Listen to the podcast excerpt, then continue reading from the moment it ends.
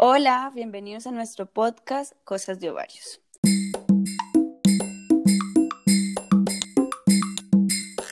Somos Isa y Nis en un nuevo episodio, Síndrome del Abandono, con una nueva categoría, Mujeres Reales, Historias Reales.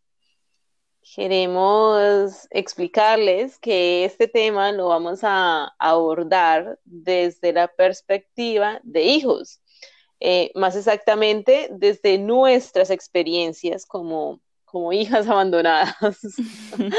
no, no, no, sé que suena muy, muy fuerte, muy duro, pero no, no, no, no, no lo penséis así. Ya más adelante les explicaremos y les vamos contando nuestras historias para que, para que las personas, de pronto madres o hijos que hayan o estén pasando por esta situación, pues pues mira, si podemos, si se pueden sentir un poquito identificados con nuestras historias y, yo qué sé, ayudarles de alguna manera a, pues, qué bien, ¿no? Nosotros felices, ese es nuestro, nuestro objetivo. Claro, a manejar este trauma un poquito mejor, ¿no? Porque al final esto es un trauma, esto es algo que, que igual ha quedado en nosotros para toda la vida, va a quedar esto, porque pues es igual el recuerdo, sin embargo, pues la idea es eh, intentar llevarlo ya no como tanto trauma, sino como más un recuerdo, claro, sin dolor, sino como un recuerdo que sucedió, pero que gracias a esto somos lo que somos ahora. Igual que es un punto como muy importante porque, porque, claro, gracias a esto somos lo que somos. Sí, y que por a manera de identificación te des cuenta que no solo tú estás pasando por esto, que no solo te ha pasado a ti, que no solo tú tuviste que hacerlo, que hay muchas personas que lo han vivido, que lo están viviendo. Y pues aquí hay dos valientes que se atreven a contar su historia. Su historia y con, con nuestro gran lema, con nuestro lema, que cuéntaselos tú, Isa. Recuérdanos cuál es ese gran lema. Con nuestro lema que es sombras, miedos y liberaciones, que por supuesto encaja en cada uno de nuestros temas y en todos los temas futuros que, que vamos a, a, realizar en nuestro podcast. Claro que sí. Entonces empezamos por, por nuestras sombras, ¿no? Que son, que van a, que más o menos va a resumir cuándo pasó y la ansiedad que nos generó. Claro. Eh, bueno, quiero contarles un poquito sobre mi vida, como un resumen, cómo sucedió, cuándo y por qué.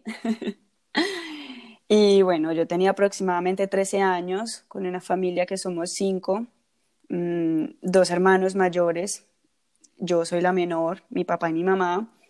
Eh, ya mi, mi, familia llevaba unos años un poquito ya mm, separada, mi hermano decidió irse eh, a otro país, por, claro, por entre, o sea, entre sus temas por los que quería irse, tenía gran cavidad eh, problemas familiares, mis papás todo el tiempo estaban peleando, cada vez como en la cuerda floja del divorcio, pero no. Y, y, bueno, ya después mi hermana fue a la universidad, a otra ciudad, yo soy de una ciudad pequeña, muy pequeña, entonces ya me quedé yo con ellos dos. Ya a medida que ellos dos siguieron peleando, se separaron, se divorciaron y mi mamá tomó la decisión de irse a otro país, por supuesto al país donde estaba mi hermano, como a, llevar ese duelo, esa, esa, esa tusa, por decirlo así. Y, y bueno, también para, para, como para mejorar de forma económica, para trabajar, como emigrante, obviamente, ella, ella emigró.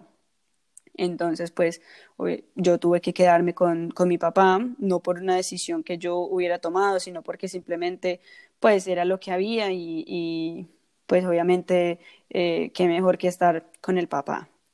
Eh, fue algo muy difícil porque mi papá ha sido, es un hombre de campo, eh, machista entre sí, o sea, no, no tanto, pero pues sí, sí, obviamente un poquito es una persona mm, seria, él, él, no fue, o sea, él fue muy papá para nosotros, para nosotros tres, pero al mismo tiempo él casi nunca estaba. Mi papá es músico por lo tanto todo el tiempo estaba de gira, tuvo giras internacionales, viajaba por uno o dos meses, eh, volvía donde nosotros, pero entonces él, sus amigos, su música, eh, y no estaba tanto ahí como en la crianza de nosotros como, como hijos.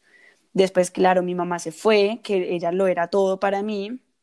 Yo siendo la menor, tuve pues todos los problemas, todo el divorcio, todo esto cayó sobre mí y tuve que quedarme con él. Entonces, pues él tuvo que asumir su responsabilidad como padre en un adolescente. O sea, asumir su responsabilidad, no, no lo digo como en forma económica, sino en forma eh, responsable, o sea, de, de ser un, un, papá real, de estar ahí pendiente. Justo en mi momento donde yo empezaba mi, pues, mi adolescencia, que son a los 13 años. Eh, fue muy difícil, por supuesto, pues imagínate, él estaba aprendiendo a ser papá, yo estaba aprendiendo a vivir sola con mi mamá, con mi papá, perdón, y aunque mi mamá, o sea, no me abandonó tal como, como irse y nunca más volver, no, siempre estaba ahí, igual nos, me llamaba, nos veíamos por cámara, sí, pero pues estaba el vacío, estaba el vacío de que no la tenía a mi lado, de que, de que no, no llegaba del colegio y estaba ya ahí esperándome, sino que eh, no estaba. Por lo tanto, pues yo tuve que en mi vida empezar pues muy precoz en muchas cosas, como ya lo decía antes, en aprender a cocinar, en aprender a, organizar las cosas, en, en, tener mi casa limpia. Y fue muy difícil para mí porque, por otro lado, mi mamá en ese sentido sí me tenía mal acostumbrada, por decirlo así, pues mi mamá lo hacía todo por mí, yo era una niña que no hacía absolutamente nada.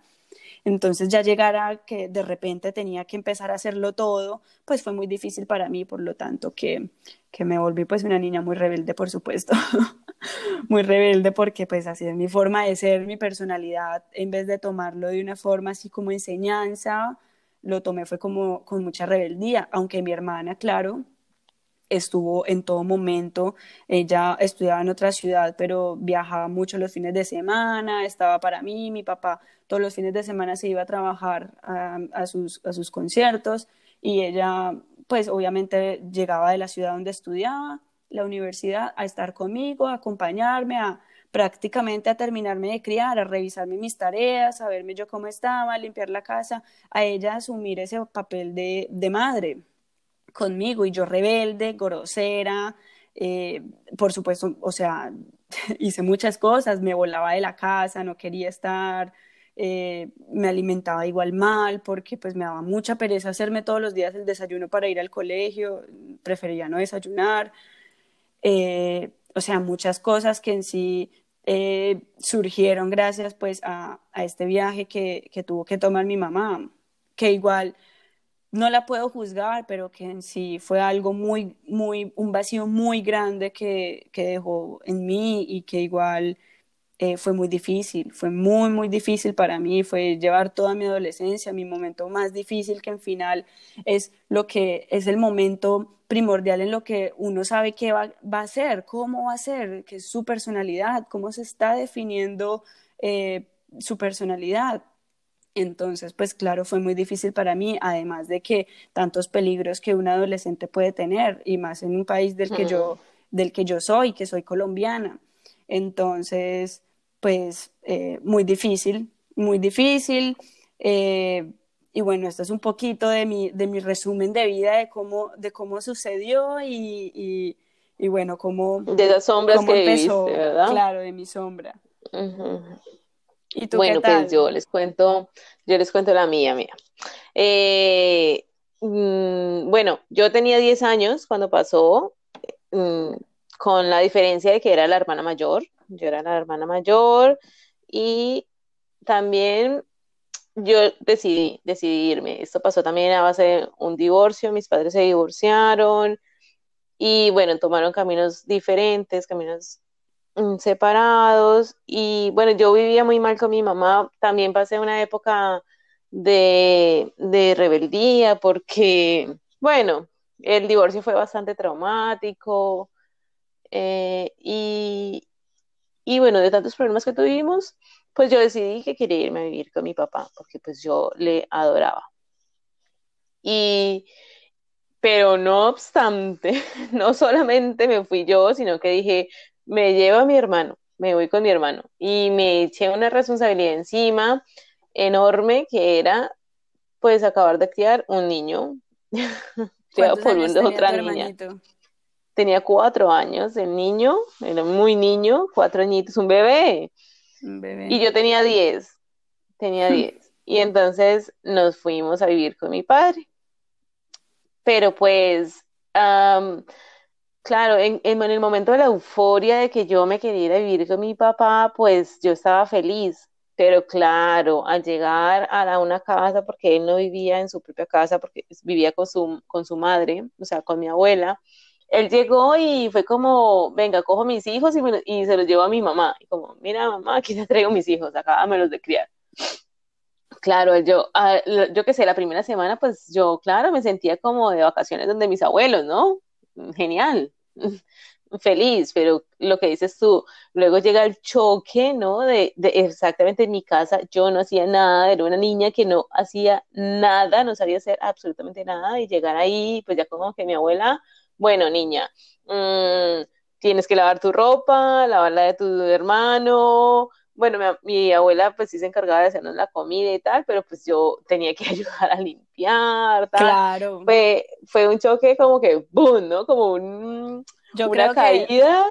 claro, yo creo que ese es el choque como más fuerte, ese es como lo más fuerte de, este proceso, ¿no? Como lo más fuerte. Dejas, dejas como tu, como tu comodidad de, de, niña reinita, ¿no? Que tu mamá te lo hace todo y luego un mundo inhóspito que eres tú la, responsable de, tus cosas y sin nada de experiencia. Eh, entonces, bueno, los, ya los siguientes meses fue horrible. Mi papá tampoco estuvo muy presente. Él también es artista, entonces mantenía mm, trabajando y, y, yo vivía pues con mis abuelos. Ya tuvimos que cambiar de colegio, de ciudad y bueno, con todo eso, ya después de un tiempo, de unos meses, yo ya quería volver donde mi madre, quería volver.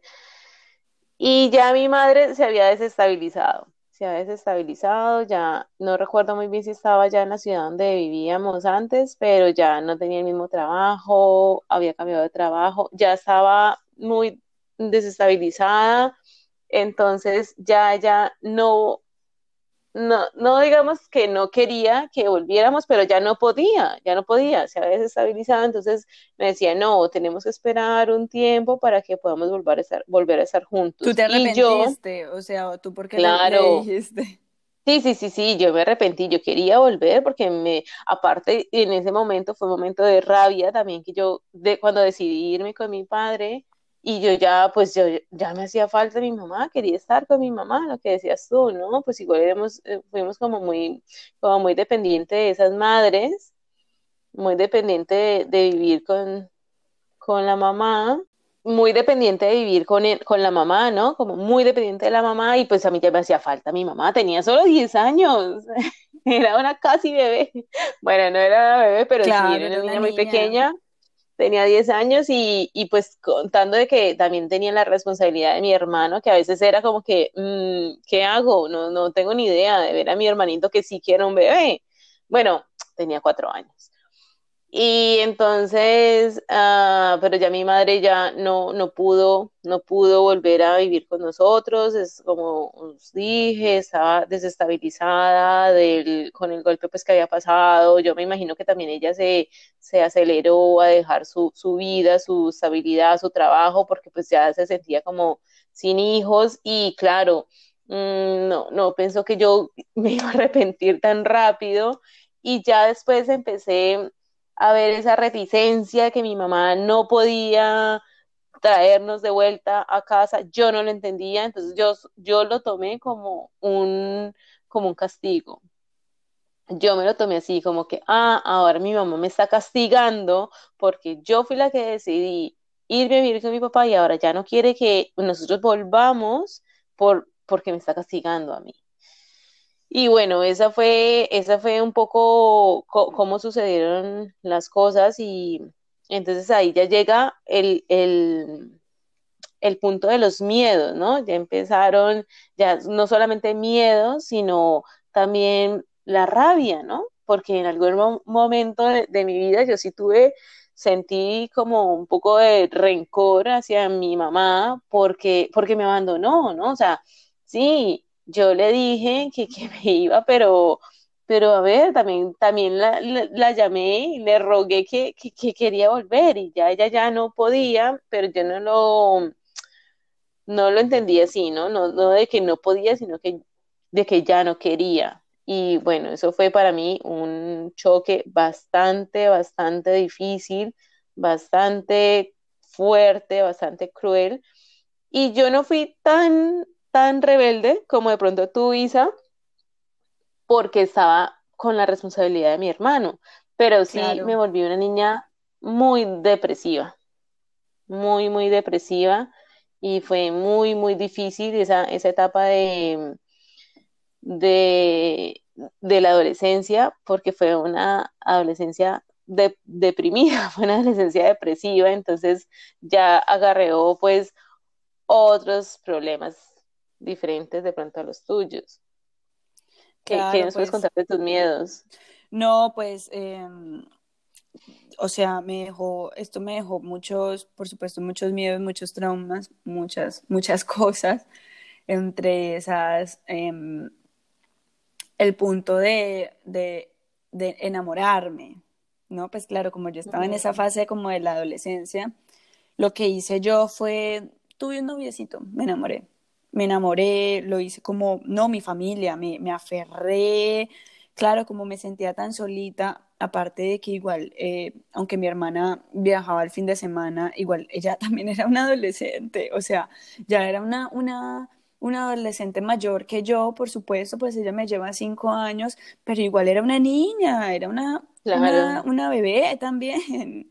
Y, y obviamente ella tenía también su mundo, ella tras de que viajaba por estar conmigo, también viajaba a la ciudad, por, a mi ciudad, por, por verse con sus amigas, por estar con sus amigos y, y, pues muy difícil que ella todo el tiempo que hiciera algo o algo tuviera que, hacerlo pues conmigo porque, porque yo estaba ahí, que fue al principio fue muy así.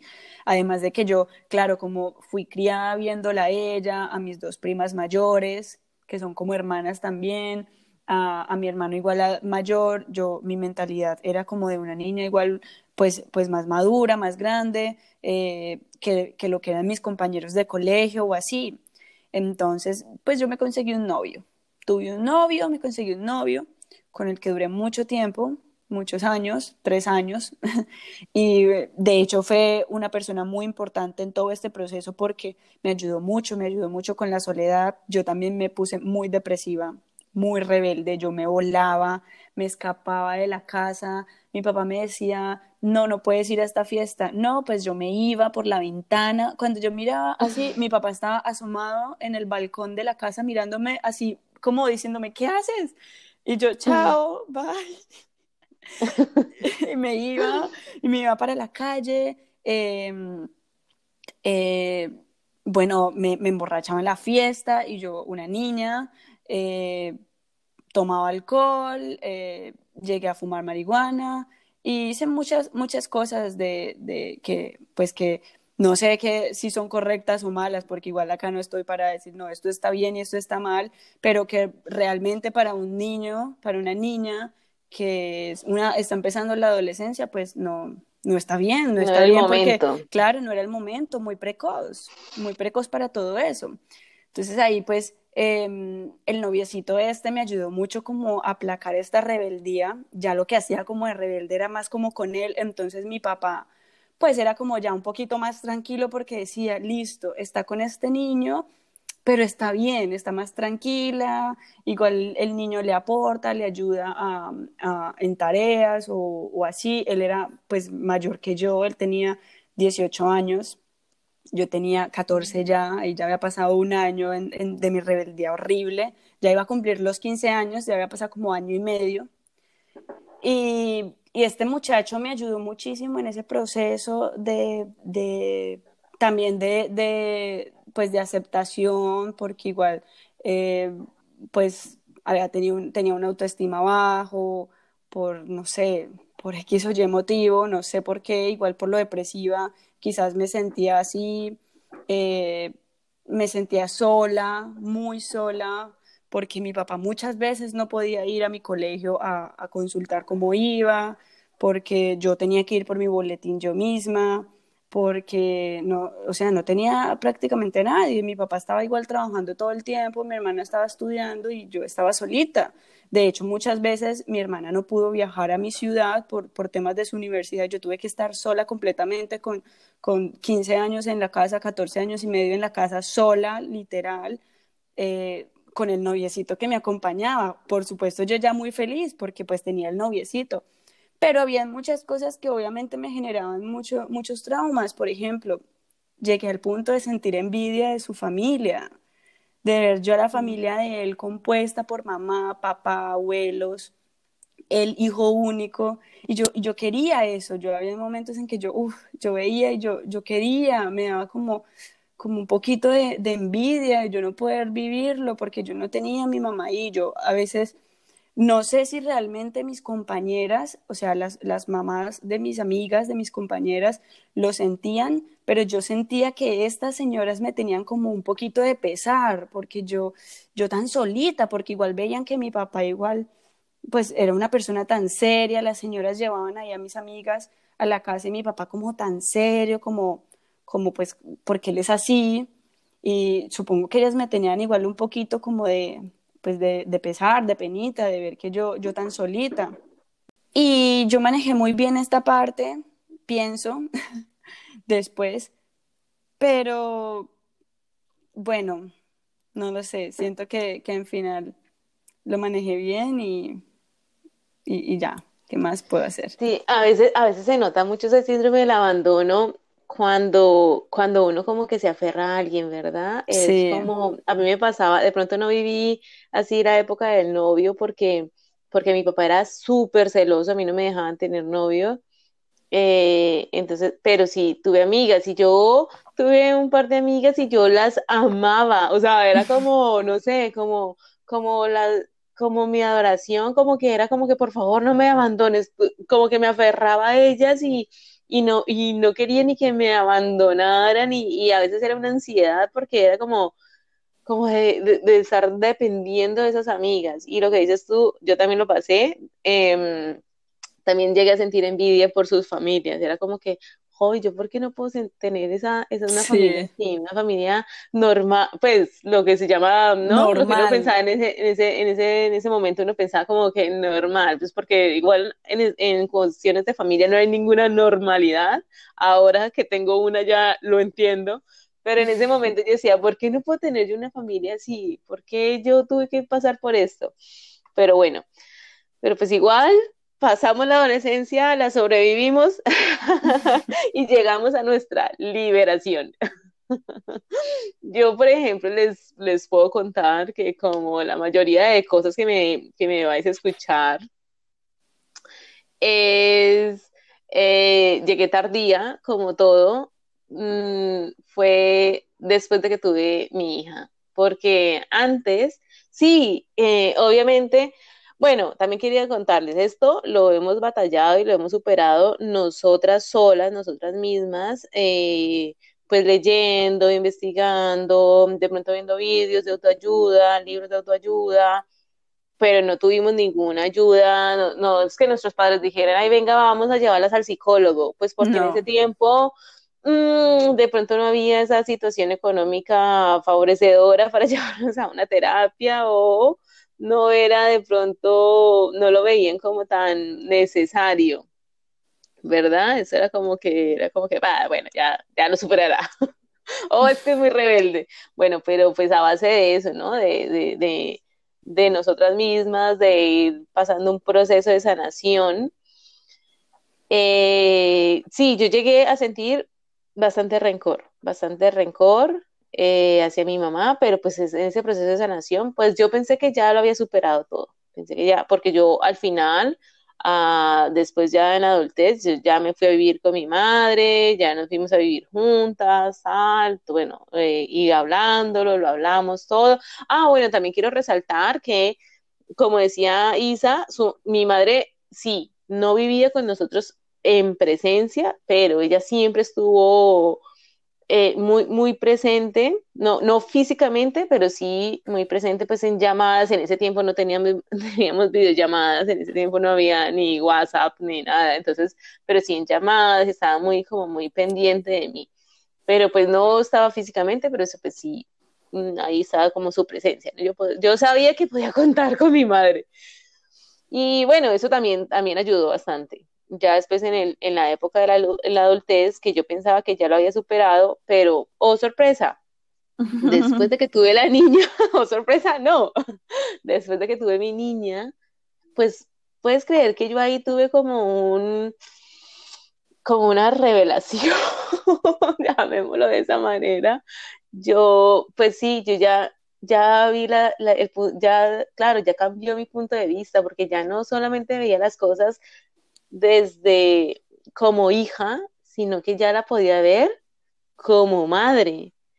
Y, y claro, ya ahí pude entender un poco de cómo, cómo fue de pronto lo que llevó, lo, que llevó a, a, esta mujer, ¿no? A mi mamá, a tomar esa decisión, esa decisión tan difícil.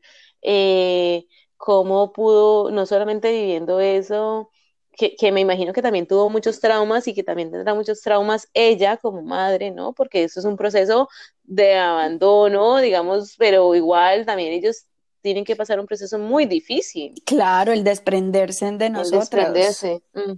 Y entonces, y no, y, pues sus niñas, ¿verdad? Es que habían cuidado tanto, ¿no? Y mimado tanto, y pues igual tenemos que dejar, claro. Entonces ahí ya pude sentir un poco de, de, pronto no identificada, pero sí entenderla un poco más, ¿no? Porque yo ya ver a mi, a mi hija y yo decir, ay, no, qué difícil fue eso, una decisión muy, muy difícil. Y, y bueno, pues yo ahora ya me siento bastante, bastante más cerca a mi mamá, ya puedo decir que no le, no le guardo ningún rencor, incluso hasta cierta parte trato de entenderla porque pues afortunadamente yo sí tengo un muy buen matrimonio, una muy buena relación, ella no, ella no la tuvo, tuvo un esposo horrible, un padre terrible y claro, pues y una vida difícil. Entonces, todo eso no no no no le ayudó, ¿no? No la acompañó a a lo que era el ser madre y poder crear a sus dos hijos. Entonces, bueno, pues difícil difícil esa situación. Entonces ya, ya, en este momento ya esa es como mi liberación, ¿no? Liberar como, llamemos, liberar mi corazón de ese dolor y de ese, de pronto de ese rencor y, y liberarlo de ese sentimiento hacia mi madre y poder ya tenerlo sano mm, a base de la identificación. Claro, claro. Yo por otro lado, em, bueno, mi mamá tuvo cáncer mi mamá le dio cáncer justo en todo ese momento. Entonces, pues fue un momento muy difícil, por supuesto, pues el cáncer trae muchas cosas detrás, muchas, mm. muchas cosas para la familia, pero nos unió mucho. Igual estábamos, éramos ya una familia muy desunida, no hablábamos, yo nunca hablaba con mi hermano, eh, mi hermano nunca hablaba con mi papá, nosotros entre todos nada, yo igual hablaba con mi mamá, pero no era de hablar todos los días, sino que igual como de repente, mi hermana igual, y, e, y, mi mamá de repente le dio un cáncer y mi hermana tomó la decisión de irse a realizar su pasantía de la universidad en, en este país y acompañar a mi mamá. Justo cuando llegó, a la semana que llegó, mi mamá le detectaron el cáncer. Entonces, eh, pues esto ya nos unió más como familia, eh, hasta mi papá lo unió más para, para compartir pues con, con nosotros, con, pues por lo menos no podíamos estar presencialmente, pero pues estábamos, estábamos por teléfono y todo esto. Igual eh, mi mamá hizo el esfuerzo de que nosotras fuéramos por lo menos año, cada año y medio a visitarla al país donde ella estaba. Entonces, eh, habíamos estado antes de que, de que sucediera esto de su cáncer y después yo volví a, a, visitarla cuando, cuando pasó lo del cáncer. Y ahí fue donde me cambió como todo, o sea, no completamente del todo, pero sí mucho, cuando la vi tan mal, cuando vi que estaba tan mal, eh, yo ya iba a entrar a la universidad a estudiar, ya me estaba graduando del colegio. Y ahí fue donde yo más, un poquito entendí más como todo. No tal como, como, o sea, como lo que ella sentía como madre, pero sí, sí, sí entendí de que esto se tenía que vivir y ya, porque así es la vida, porque así lo quiso la vida, así lo quiso el destino, así lo quiso el universo, porque es lo que yo pienso ahora. Y en ese mm. momento lo pensé. Igual mi hermana es muy, muy de esta onda, entonces por supuesto siempre intentaba como encaminarme como por ese lado, ¿no? Eh, o sea, mi hermana no me puedo, no logro imaginar ni siquiera los traumas que ella debe de tener, de que ella tuvo eh, que asumir más o menos como la responsabilidad de madre, como algo parecido a lo que cuenta Nis. Y, y, ella siempre como antes eh, intentándome llevar como por ese camino de que así es la vida, o sea, Nadie, y de hecho nunca permitíamos que nadie quisiera como juzgar a, mi mamá porque hacía eso, porque fue, se fue o porque, o porque se divorció. Eh, no queríamos, no permitíamos eso y que nadie nos, nos viniera acá a hablar mal de ella. Entonces, bueno, en ese momento fue que yo como que eh, logré entenderlo un poquito, ya después mm, ya me devolví a, a mi ciudad, eh, me fui a otra ciudad a estudiar en la universidad y estuve sola. Ahí lo entendí mucho más, cuando estuve sola, cuando estuve mucho más, tuve muchos más problemas de depresión, eh, me sentí mucho más sola. Eh, justo en uno de esos días, en uno de esos momentos como de, de crisis existencial que igual le da a uno como, como, como adolescente mayor, eh, claro. Pues mi mamá estuvo muy grave, casi que a punto de morirse. Entonces, pues ahí como fue donde perdoné, perdoné todo, todo lo que había pasado. O sea, como que dije, esto no me interesa, no me interesa a mi mamá, solo me interesa tenerla viva ahí, saber que igual sea como sea, ella hizo esto por algo, esto tiene un propósito de algo, un propósito de algo. Así que bueno, así fue como lo, lo asumí, lo perdoné, y, lo viví. Y, bueno, ya, eh, ahora puedo decir que tengo una, relación muy bonita con, con ella, con mi papá igual, tengo una relación muy bonita porque gracias a, esto que, vivimos, pues eh, hice, consolidé una relación con él muy grande, lo conocí como papá realmente, cosa que mis hermanos no, no tuvieron la oportunidad, pero yo sí, y lo defiendo a capa y espada, como dice el dicho, a él y a ella, porque en final, pues gracias a ellos soy lo que soy igual y, y, y, nada, me dieron muchas experiencias que no son las, las que cualquier ser humano quisiera, pero que igual sucedieron y está bien, me dejaron muchas enseñanzas y, y nada que hacer, por algo es, es todo lo que pasa por algo sucede. Sí, eso es lo más importante, ¿no? A, aceptarlo, asumirlo y superarlo. ¿Verdad? Eso es lo, una de las cosas más importantes, ¿no? Para poder, para poder, como para poder superar todo esto, ¿no? Y poder llegar a esa, a esa gran liberación. Claro, sí. Sí, bueno, y con esto finalizamos, con esto culminamos nuestro episodio sobre el síndrome del abandono. Sobre el síndrome del abandono y, y bueno, espero que nos compartan, eh, lo sigan escuchando, nos escuchen todos nuestros episodios.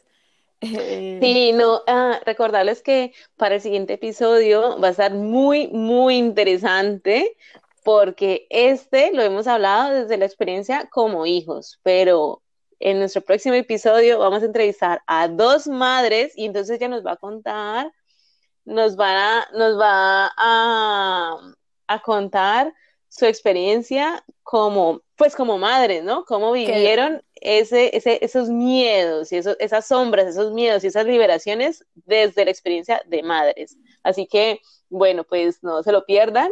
Espero que lo disfruten tanto como, como de pronto mm, pudieron haber disfrutado este. Y, y eso, síganos, eh, suscríbanse, denle like, escúchenlo, compártalo y disfrútenlo tanto que como nosotros lo hemos disfrutado haciéndolo. Claro, bye.